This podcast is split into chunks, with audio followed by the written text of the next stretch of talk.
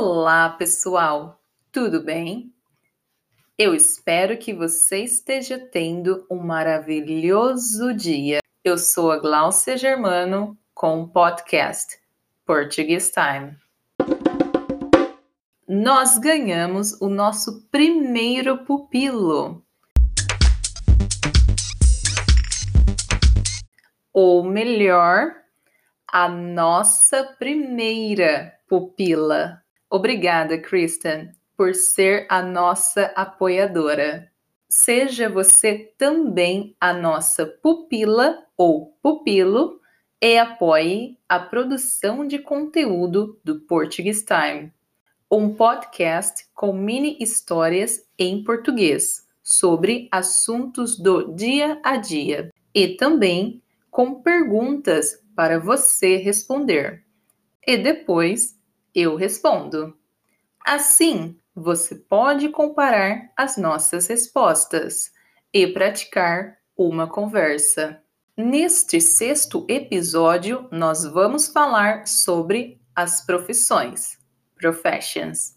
Então, você vai aprender vocabulário mais específico relacionado às profissões. Com a nossa mini história, nós praticaremos os verbos ser e estar, que em inglês é o verbo to be. Sim, em português, dois verbos ser e estar representam apenas um verbo, to be. Mas vamos falar sobre isso em um outro episódio. Agora vamos para as profissões. No Brasil, assim como nos Estados Unidos, as profissões que têm maior status perante a sociedade são aquelas relacionadas ao direito, law, medicina, medicine e engenharia, engineering. O último censo de educação superior mostra que um terço das inscrições nas faculdades se concentram em cinco cursos: medicina, direito, administração, engenharia civil e pedagogia. Mas outras áreas também estão crescendo, como, por exemplo, profissões que promovem sustentabilidade, como a gestão de eco-relações e engenharia ambiental. A área da tecnologia também cresce com a necessidade de profissionais que saibam como gerenciar, armazenar e analisar informações de dados e, por fim, marketing. Com o crescimento da necessidade de ter uma boa brand e comunicação com o público-alvo de determinada empresa. Hoje, a nossa mini história será um pouco diferente. Eu vou contar a mesma mini história em três tempos verbais diferentes: presente, present, passado, past e futuro, future. Assim, você vai ver como os verbos se conjugam de acordo com o tempo verbal. Eu também vou falar bem devagar Assim, você pode repetir comigo. Vamos lá? Primeiro, no presente. A Carolina tem 25 anos.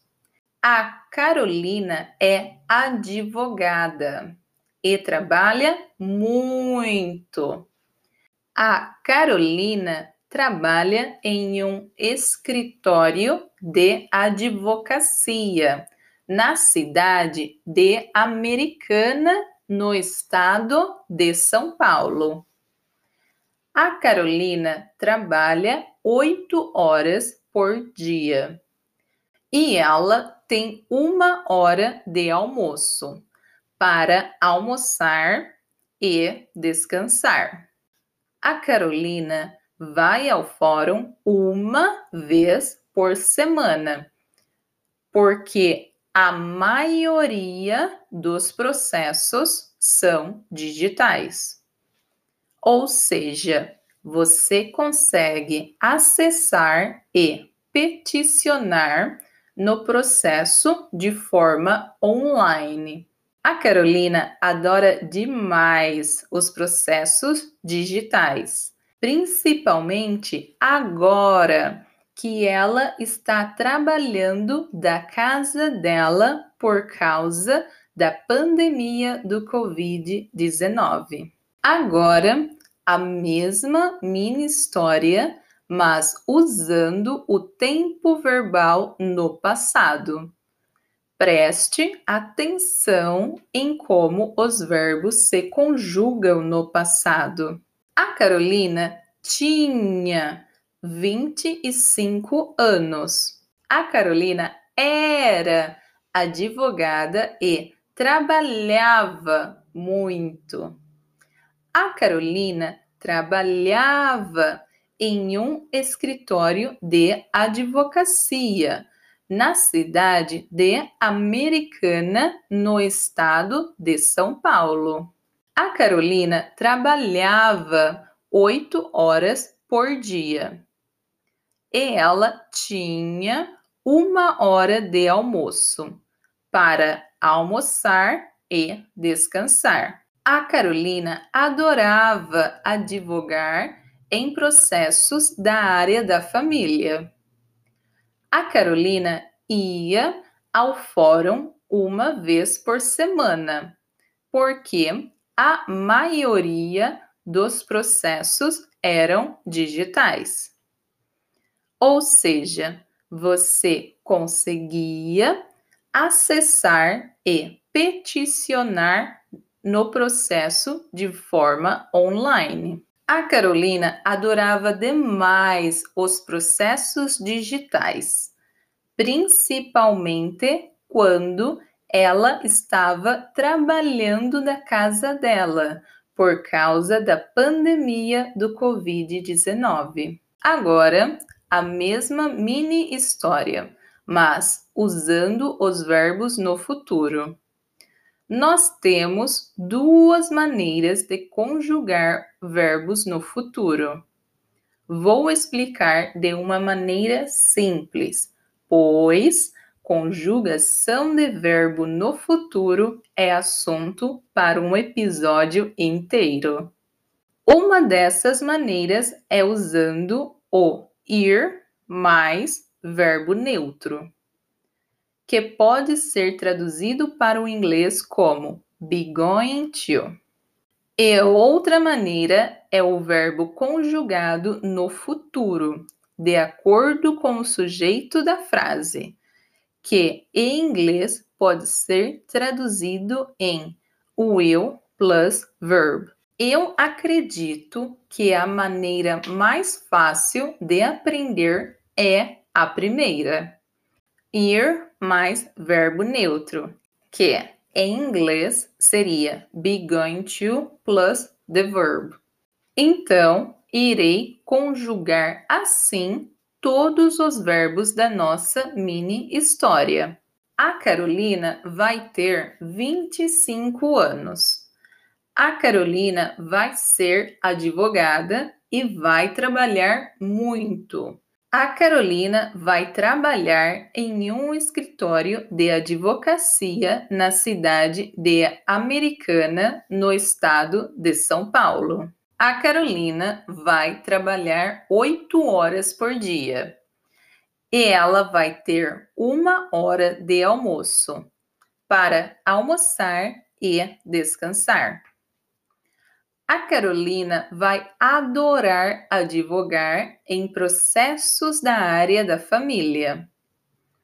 A Carolina vai ir ao fórum uma vez por semana, porque a maioria dos processos vão ser digitais.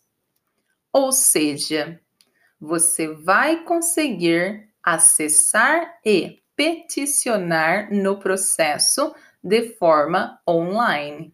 A Carolina vai adorar demais os processos digitais, principalmente quando ela estiver trabalhando da casa dela por causa da pandemia do Covid-19. Muito bem!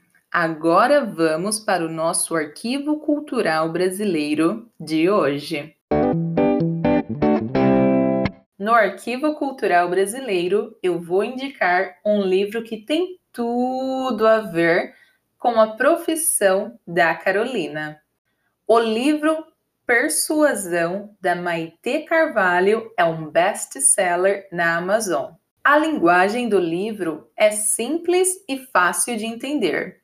Então, excelente para você que é nível intermediário ou avançado em português.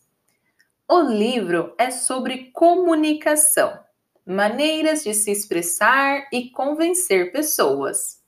Um livro pequeno, com 118 páginas, que eu já li e adorei. Então, aprenda mais sobre comunicação enquanto pratica a sua leitura em português. O livro é Persuasão, de Maite Carvalho, e você pode encontrar o e-book na Amazon. Quando ler, me conte o que achou. Chegamos ao fim do nosso sexto episódio. Bem divertido, né? Você pode conferir a transcrição deste episódio no site www portuguestime.com. E também, se quiser praticar conversas em português com aulas feitas exclusivamente para você melhorar a sua conversação, audição, escrita e leitura em português, ou também se preparar para o teste CELP-BRAS, entre em contato comigo www.portuguestime.com e agende a sua primeira aula. Nos sigam pelo Instagram, arroba Portuguestime com. Muito obrigada e até mais, pessoal. Tchau, tchau.